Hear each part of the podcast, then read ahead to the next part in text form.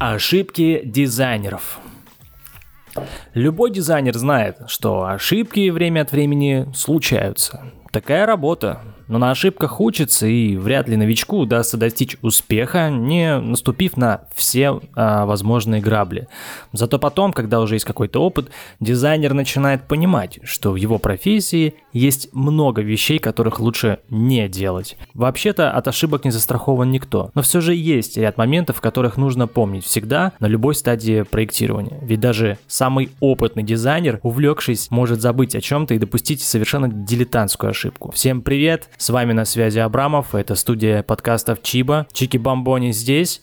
И сегодня наш эпизод посвящен а, основным, ну или частым ошибкам дизайнеров, топ-15. Если у вас есть какие-то комментарии и так далее по этому поводу, обязательно пишите на страницу донатов, Обязательно пишите на страницу донатов. Э, Напоминаю, что у нас есть спонсоры нашего канала. Это телеграм-канал Бункер. Подписывайтесь. Флюра, наш постоянный спонсор и наш друг. Спасибо за подписку. Можете оформить платную подписку и вот таким образом будем зачитывать наших спонсоров. Также вы можете писать какие-то сообщения, темы, и мы их будем обязательно в конце наших подкастов зачитывать и обсуждать. Вот. Напоминаю также, что можно написать сообщение на страницу донатов или на страницу Бусти. Мы добавим ссылки будут в описании. Обязательно смотрите, переходите, э, закидывайте донат, оставляйте свое сообщение, либо какой-то вопрос, и мы в конце каждого выпуска будем зачитывать его. Это будет рубрика от наших как говорится, донатеров. Ну а сегодня мы с тобой почитаем и послушаем, каких же 15 распространенных ошибок допускают дизайнеры. Надеюсь, этот выпуск будет полезен.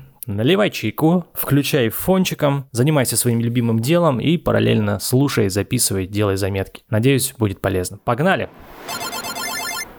Итак, номер один. Одна из самых распространенных ошибок дизайнера – это неправильное понимание того, что нужно клиенту. Подробные брифы умеют составлять далеко не все заказчики, что зачастую приводит к тому, что дизайнер тратит все свое время на выполнение ненужной работы. В результате проблема клиента не решается, и он просит все переделать. Очень важно в самом начале работы над проектом получить четкое представление о том, что э, нужно будет сделать. Бриф желательно изучить очень внимательно, так как даже незначительные детали впоследствии могут вызвать множество проблем. Если что-то непонятно, нужно сразу же связываться с клиентом и уточнять. Также нужно стремиться к получению обратной связи от заказчика на всех стадиях разработки. Это поможет снизить риск появления ошибок. Грубо говоря, у нас есть выпуск по поводу брифов, во-первых, э, можете прослушать ранее эпизоды, там есть целый выпуск посвящен этой теме. Во-вторых, обязательно всегда спрашивайте, как и учили нас в студии и так далее, что если что-то непонятно, лучше переспросить, перезвонить, отправить, э, дать, запросить обратную связь у заказчика. Правильно ли я вас понимаю, что здесь вот нужно сделать так, а здесь так? Правильно я понимаю, что вы выбрали вот этот цвет а или вот этот? Правильно я понимаю, что вот для вас этот там, пример там является там основным?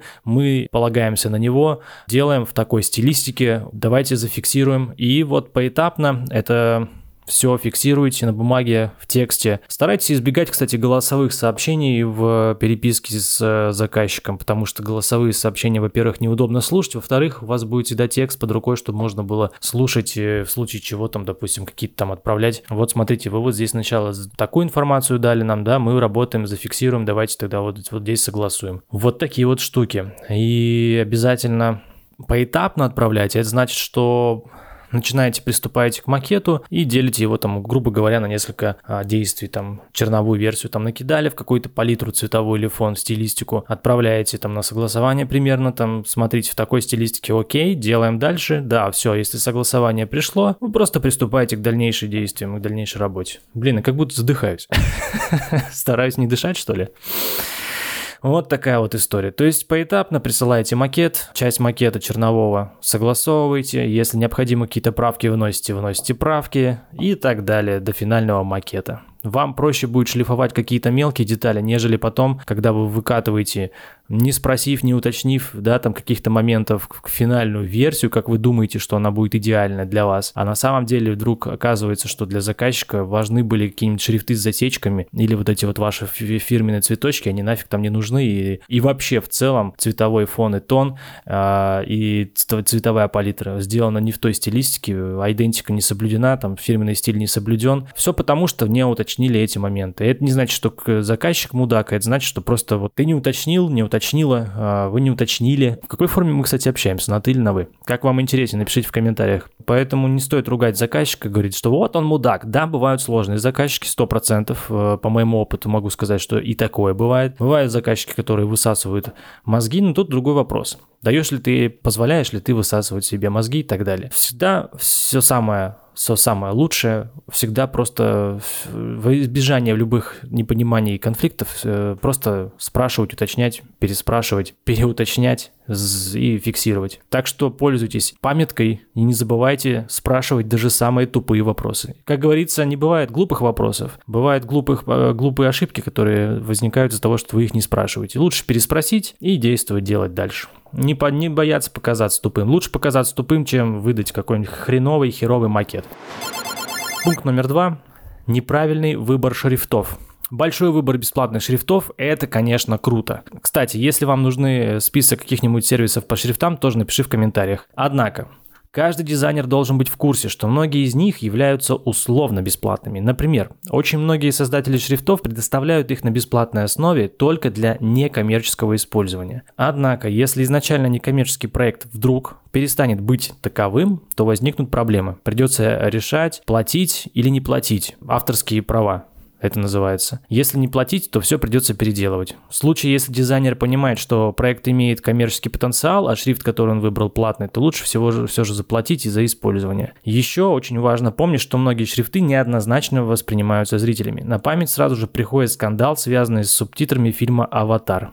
Текст был набран шрифтом Papyrus, который многих раздражает не меньше, чем легендарный комик Sans. Конечно, неудачный выбор шрифта не помешал «Аватару» стать самым кассовым фильмом в истории, но для обычного проекта негативное восприятие типографики может стать началом конца. Я помню эту разборку, кстати говоря, с «Аватаром», да. Очень, кстати, странно, да, что достаточно большущий проект Джеймса Кэмерона и голливудский, голливудской студии с большим бюджетом, с многомиллионным и они вот использовали этот, использовали этот шрифт Papyrus э, бесп, ну, бесплатный там в доступе. Ну, возможно, кстати, маркетинг э, маркетинговые там и так далее агентства специально, может быть, сделали. А может быть, они превратили эту ошибку специально вот такую вот вирусную историю, чтобы привлечь внимание аудитории. Ну ладно, это отдельная тема для разговора. В общем, выбирайте шрифты аккуратно. Если вас просит какой-нибудь заказчик для какого-нибудь своего магазина или бренда выбрать ему шрифты, то обязательно указывайте на то, что эти шрифты будут платные для использования и покупайте лицензию, потому что потом могут возникнуть вопросы, когда а, вы запакуете бренд, грубо говоря, и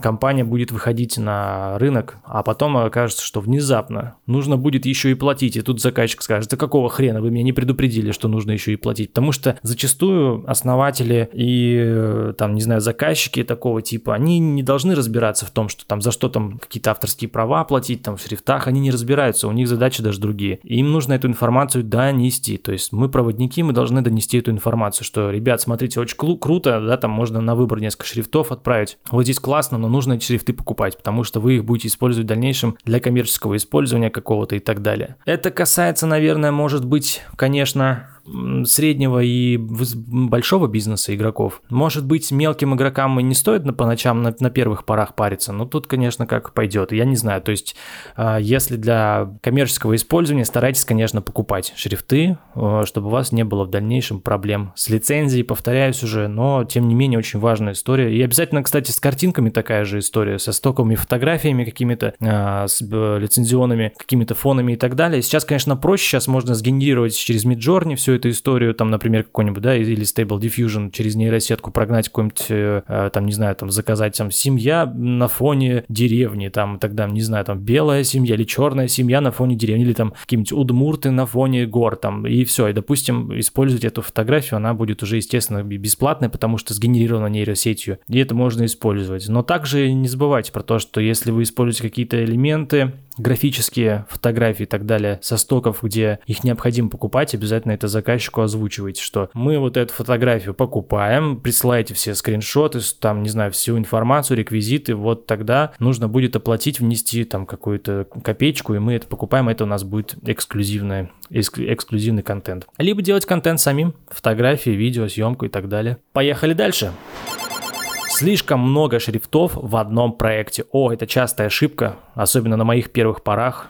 Это прям вот вообще. Одно из самых, ча- из самых часто встречающихся ошибок, допускающимися новичками, а, допускаемых новичками, является использование большого количества шрифтов в одном проекте. Хочется, чтобы было все красиво, но результат совсем не радует. Дизайн получается разбалансированным, зритель путается, так как не может отделить важное от второстепенного. Чтобы избежать этой ошибки, нужно стремиться использовать не более двух, ну, я тут допускаю трех шрифтов в одном проекте. При этом лучше всего выбрать шрифты, которые имеют несколько начертаний, так как в распоряжении дизайнера окажется больше инструментов для работы с типографикой. Нет такого правила, которое бы не разрешало использовать в одном дизайне 5 или 10 шрифтов. Но начинающим дизайнерам лучше не рисковать. 2-3 шрифта – это вполне достаточно, как я и говорю. Также есть э, сервис для подборки шрифтовых пар. Обязательно скачай себе и посмотри, загугли сейчас э, такие сервисы. И э, можно использовать по шаблону на первых порах там распространенные или самые лучшие удачные э, шрифтовые пары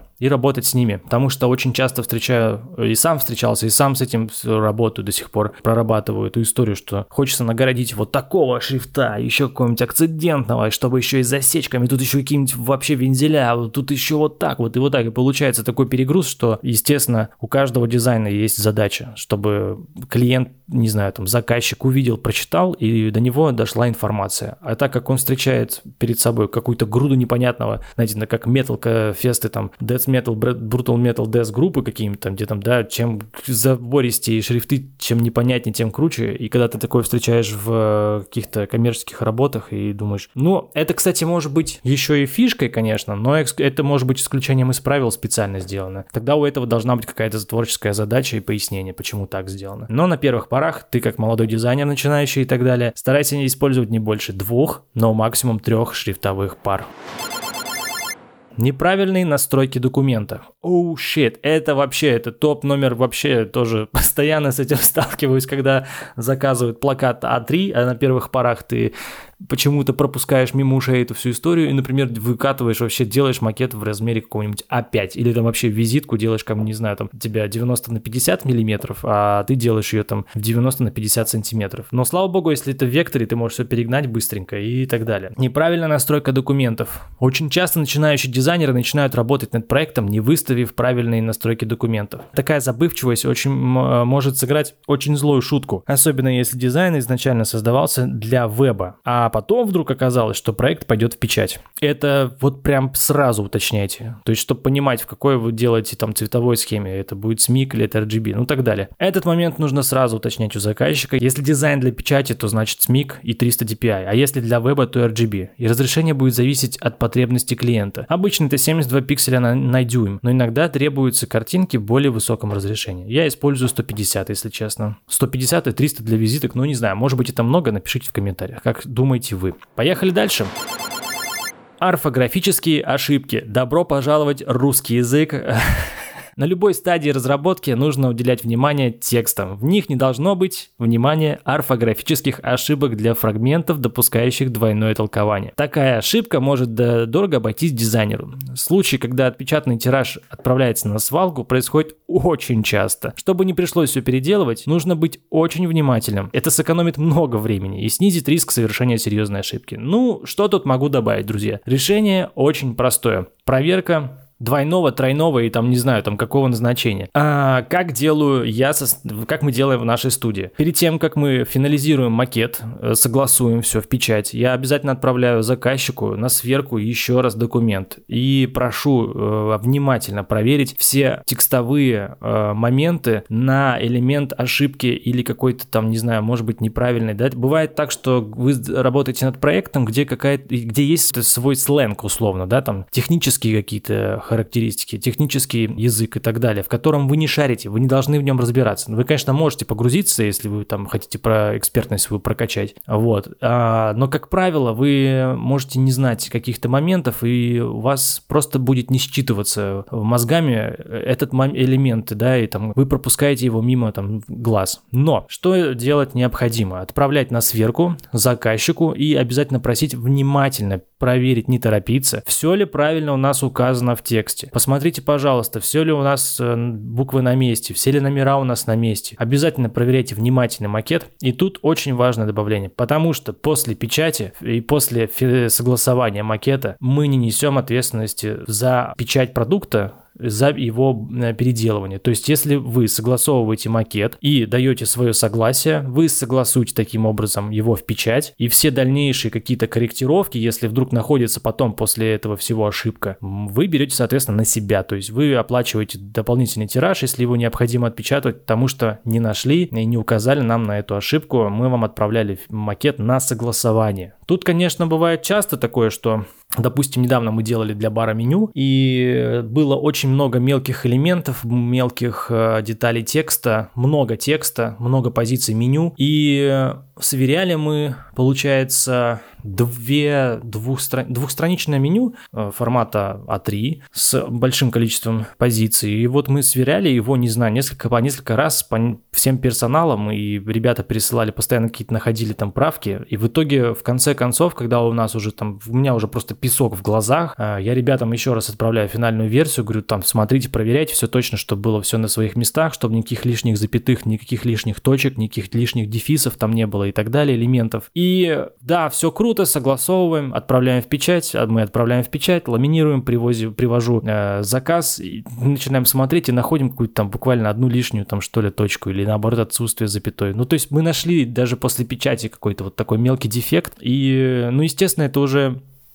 было не, критично, но вот в таком случае, видите, если, допустим, и причем еще это наша как бы дружеская история, и поэтому как бы мы с пониманием и с приколом так отнеслись ко всему этому. Конечно, это является непосредственно ошибкой, и если, например, вы с заказчиком работаете в первый раз, и у вас не такие теплые отношения, на вас могут наехать, сказать, вот смотрите, вот вы косяк сделали. А, и чтобы вот таких историй не было, обязательно а, отправляйте макет на согласование и отправляйте а, небольшое дополнение, пояснение, что если вы согласовываете вот эту версию, то после печати никаких претензий мы не принимаем. Э, смотрите внимательно, проверяйте. Обычно типографии так и пишут у себя на больших сайтах или где-нибудь на страницах, что, ребят, внимательно макет смотрим, есть какие-то косяки, то это все вот на вашу, как говорится, совесть. Мы переделаем за ваш счет. Все, никаких вопросов других нет. Потому что бывает часто, что начинают манипулировать заказчиком, э, наоборот, точнее дизайнером, что, ой, а что тут вы не досмотрели? Что вы такой дизайнер, что ли, что не профессионал? Ребят, э, мы как раз такие профессионалы, поэтому мы вам отправляем макет, смотрите, все проверяйте, внимательно читайте. Тут уже, как говорится, и для вашего бизнеса, и поэтому в ваших интересах, чтобы все было правильно. А заказчик, он такой же человек, как все остальные, может где-то допустить ошибку, это нормально. Это живой человек, тем более, когда если он делает ночами.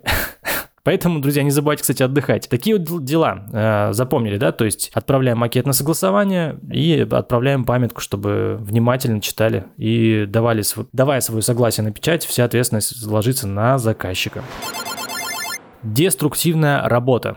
Казалось бы, кто в здравом уме может работать деструктивно? Однако такие ошибки случаются сплошь и рядом. Если в дизайн постоянно вносятся коррективы, нужно всегда постраховываться и оставлять себе возможность возврата к исходным позициям. Нет ничего хуже, чем начинать все сначала из-за того, что файл нельзя повторно отредактировать. Чтобы не совершать этой ошибки, лучше использовать маски, слоя вместо ластика или смарт-объект. Если становится ясно, что результат не устраивает, все можно быстро переделать, откатившись на несколько этапов назад. Ну тут все просто, делайте копии. Да, действительно, пользуйтесь масками. Это прям в свое время для меня было вообще там, не знаю, там такое открытие уникальное, что вау, капец, это так вообще развязывает руки, маски, слои. Это очень-очень-очень круто. Если еще не знаешь, как пользоваться, обязательно сейчас гугли и найдешь кучу бесплатных уроков на YouTube, пока еще который не заблокирован, где можно поучиться и работать с этими инструментами. Так что пользуйтесь. Смарт-объекты, маски – это наше все. Неправильная структура файлов. Когда несколько дизайнеров работают над одним проектом, очень важно, чтобы все файлы имели одинаковую структуру. Если работа ведется в Photoshop, нужно сразу же договориться о правилах группировки и наименования слоев. Это значительно ускоряет разработку. Но даже работая в одиночку, дизайнер должен думать о том, что, возможно, с его документом будет работать кто-то еще. Лучше не навлекать на себя гнев верстальщиков, пытающихся разбираться в нагромождении слоев и изначально делать все правильно. Кстати говоря, если хотите, можно будет зачитать 10 а, правил Photoshop этикета. Это будет отдельный выпуск. И они помогут тебе избежать целого ряда проблем. Ну, то есть, это, наверное, будет тема для отдельного подкаста. Тут получается же работа делится на несколько этапов. Это предпечатная, допечатная подготовка документов, печатный документ, да, готовим на печать, и постпечатная там и так далее история. То есть печатник, допечатник, печатник, постпечатник. Тут уже, если интересно будет, ставь в комментариях плюс, мы, может быть, сделаем на эту тему тоже какой-то обзор более подробный. А может быть, позовем кого-нибудь в гости и запишем чипа подкаст именно с экспертом, допустим, печатником. Как правильно готовить документы и какие-то вопросы, если будут, тоже пиши в комментариях. Контрольная проверка. Многие дизайнеры забывают проверить завершенный проект на наличие ошибок. Им кажется, что все в порядке, но это, как правило, не так. Срабатывает эффект замыленного глаза, о чем я говорил выше. И многие недочеты просто не видны. Чтобы избежать проблем, нужно проверить дизайн по заранее составленному чек-листу или попросить коллегу взглянуть на дизайн. Нередко свежий взгляд позволяет найти массу упущений, особенно если разработка длилась долго и дизайнер не мог фокусироваться на всех аспектах проекта. Контрольная проверка помогает избежать э, целого ряда ошибок, кроме того, того, она дисциплинирует дизайнера, приучая его отдавать заказчику полностью завершенный проект или работу. Следующий пункт – нельзя забывать о контексте. Если дизайнер работает над логотипом, иконкой или любым другим элементом, важно помнить о контексте. Дизайн может использоваться в различных средах, как аналоговых, так и цифровых. И вполне может оказаться, что один и тот же логотип хорошо работает на сайте, но совершенно не смотрится на печатном бланке. Ох, как часто я с этим встречаюсь. Контекст очень много значит в дизайне, поэтому нужно сразу же уточнить у заказчика, с какой целью создается проект. Не бойтесь спрашивать, друзья, были у меня по опыту такие моменты, когда девчонки для бьюти из бьюти-индустрии а, хотят себе какую-нибудь визитку или какой-нибудь буклет или какую-нибудь красивую, там, не знаю, сертификат и скидывают макет, который они сделали в конве, где используются тоненькие, еле видные шрифты акцидентные, какие-нибудь там, не знаю, рукописные, какими-то там с засечками, не засечками, там такие вот закрученные всякие. Когда ты говоришь, пытаешься объяснить, что вот смотрите, мы, вы, вы его делали в а, цифровом формате, а вы его хотите выводить на печать. Есть такой момент, как вот, допустим, э, разница, да, в печатной продукции. Не зря, не зря говорят печатники, что возможно будет, это даже невозможно, но проект и документ наверняка будет отличаться по цвету, будет отличаться по каким-то, может быть, элементам видимости и так далее. Поэтому не забывайте, да, уточнять э, и объяснять заказчику, что смотрите, у вас очень классный, красивый шрифт, но он подходит больше для графической э, истории в веб и больше, ну, больше смотрится, круто смотрится на мониторе, да, на телефонах, на дисплеях, но он будет хреново смотреться вот на печатной продукции, потому что, во-первых, ни хрена не видно будет, во-вторых, э, вот эти все засечки, они тонкие, они не пропечатаются. Зачастую люди в этом пока не понимают, если особенно первый раз заказывают какие-то печатные, печатную продукцию. И тут нужно либо сделать тестовую печать и показать, либо предложить взять, как говорится, в свои руки эту всю историю и сказать, так, давайте мы вам предложим вот такие вот варианты, есть там один-два варианта, и делать лучше вот так, потому что читаться будет и ваша основная задача. Вы делаете же не для себя, вы делаете для клиента. А клиенту важно, чтобы было все читаемо, понятно и доступно. Вот это вот не забываем и делаем, работаем. Копирование чужого дизайна. Это мы уже тоже обсуждали, кстати говоря. Иногда чужие идеи выглядят настолько привлекательно, что их очень э, хочется воплотить в своем дизайне. Это большая ошибка, очень большая ошибка. Оригинальность является отличительной чертой дизайнера, и к ней нужно стремиться всегда. Творческая переработка какой-либо идеи не является преступлением, а в отличие от плагиата. Так что не стоит слишком злоупотреблять копированием, на этом точка. Сегодня, когда информация распространяется мгновенно, ворованный дизайн таить не удастся. Нужно заботиться о своей репутации и не копировать то, что может считаться чужой интеллектуальной собственностью. А, встречались, с этим сталкивался, работал, но тут уже, я скажу честно, честно, на совесть заказчика и, возможно, конечно, отчасти исполнителя, но тут важно, важно конечно, проработать, посмотреть а, куда, где, зачем делается и так далее. Копирайтинг наше все. Воруй, кради как художник, да, кстати говоря. Берите элементы, сравнивайте, смешивайте, замешивайте, пробуйте делать. Часто очень бывало такое, что, блин, хотим вот так же и скидывают там пример один в один, допустим. Тут интересно, кстати, что вы думаете по этому поводу, так что пишите в комментариях. Поехали дальше. Злоупотребление QR-кодами. Наши все QR-коды. Сегодня QR-код очень популярный, но использовать их нужно с умом. Если есть желание поместить QR-код в дизайн, нужно тщательно продумать, где он может быть эффективным, а где нет. Зачем размещать код в рекламе на автобусах, ведь у людей не будет возможности его отсканировать. А вот для плаката QR-код подходит как нельзя лучше. Так что не стоит усложнять дизайн, если от QR-кода не будет никакой пользы. Не забывайте, что все макеты мы делаем для клиентов, так что и нужно делать их так, чтобы они были понятны, простые, читабельные, доносили нужную вам информацию и в том или ином контексте работали. Погоня за модой. Создавать дизайн, следуя текущим трендам, а, можно и нужно, но не всегда. Например, создание модного логотипа – это не самая хорошая идея. Мода пройдет, а логотип тут же станет выглядеть устаревшим. Между тем, срок жизни идентики может исчисляться годами или даже десятилетиями. Так что нужно работать над брендингом, помня, что тренды меняются очень часто. Логотип должен выглядеть хорошо всегда, вне зависимости от моды. К примеру, логотип э, BBC, который был создан в 1997 году, смотрится вполне современно и вряд ли изменится в ближайшее время. А вот интересно, BBC либо Weston?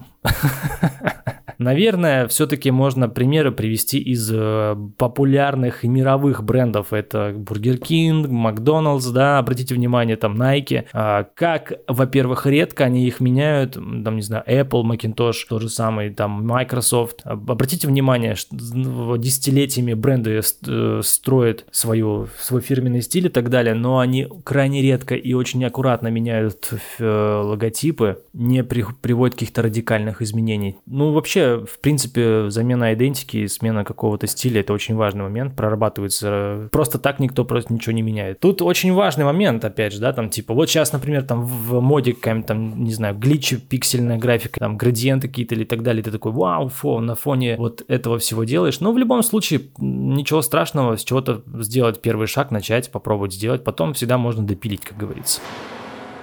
Следующий момент – горячие клавиши. Горячие клавиши – наше все. Никто не любит э, срывать сроки сдачи работы, но это время от времени происходит. Очень часто причина заключается в том, что дизайнер слишком медленно работает. И исправить ситуацию поможет использование горячих клавиш, а я бы еще добавил и планшета. Может быть, на первых порах будет трудно запомнить все клавиатурные сочетания, но результат того стоит. Это я вам точно говорю, инфа 100%. Горячие клавиши существенно ускоряют работу. Практически во всех популярных графических редакторах есть возможность создания собственных hotkeys, Поэтому, если работа состоит из часто повторяющихся действий, их лучше привязать к сочетанию клавиш. Друзья, Э, это, наверное, первое, что я изучал, когда вот пришел тоже в типографию работать. Это горячие клавиши фотошопа, чтобы быстро, моментально что-то где-то как-то подкрутить, чтобы не тратить на это время. И всем начинающим, тебе как начинающему дизайнеру или там практикующему, если ты вдруг еще не изучил горячие клавиши, обязательно must have. Распечатай прямо сейчас и скачай, найди э, горячие клавиши для твоего интерфейса, с чем ты работаешь, и начинай изучать и практиковать.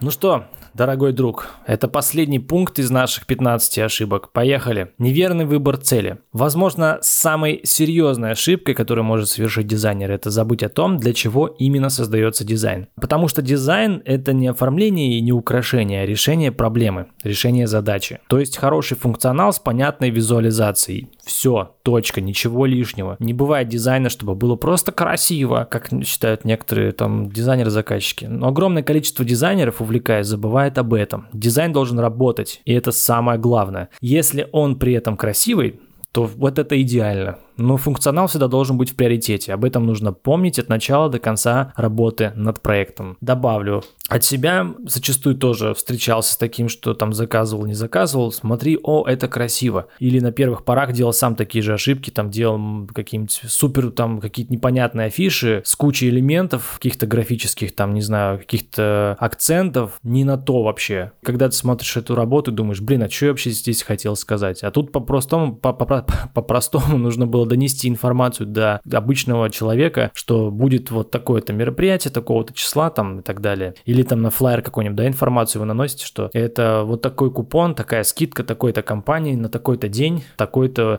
что она тебе дает, какие там бонусы, и что для этого нужно сделать, чтобы эти бонусы получить. Вот, и поэтому всегда зачастую спрашиваю у заказчиков, если, например, там те же визитки, флера, там баннер, не баннер делаем, спрашиваю, на что делаем акценты, что, какая информация важнее, ну, то есть, какую информацию сейчас мы хотим донести до э, клиента вашего.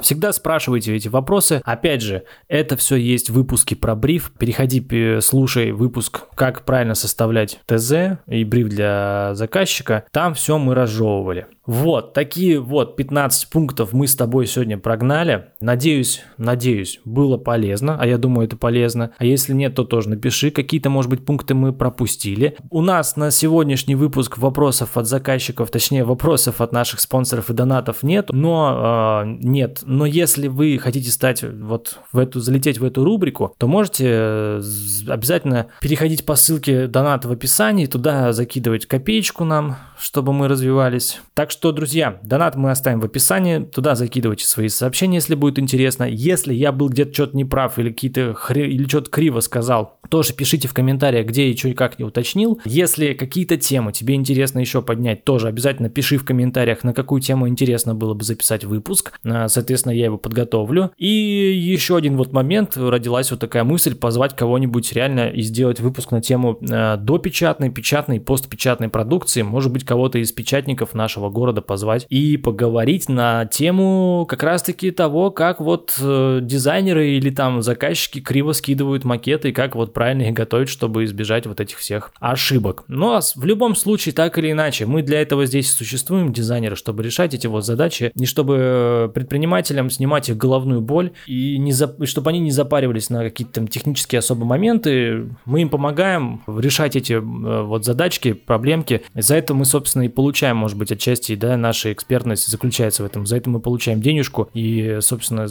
поэтому хороший дизайнер это не просто человек, который там делает по, по всем указаниям, которые ему скидывают, а который ну, привносит свои идеи, доносит какую-то информацию, консультирует, а, помогает докрутить его, сделать круче, чтобы он работал, этот макет, чтобы какая-то информация дополнительно туда прилетела. Ну, то есть направляет. Не забывайте, что мы как помощники, мы должны быть такие, хей-хей, чувак, да, у тебя круто, но вот смотри, вот можно сделать еще и вот так, потому что так он будет работать, так тебе принесет, там, не знаю, больше просмотров или трафика, и таким образом тебе придет больше людей.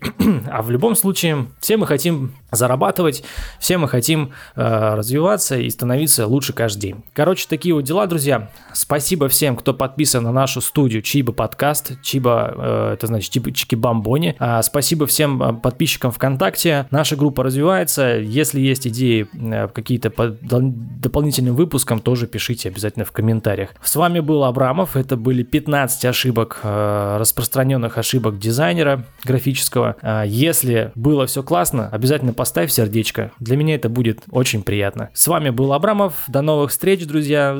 Пишите, не забывайте заказывать в нашу студию Чики Бомбони. Обязательно поможем, проконсультируем, если у вас какие-то вопросы появятся. Всегда рад помочь.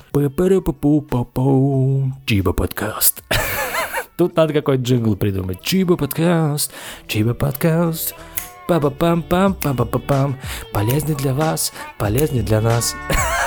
A rich man's world.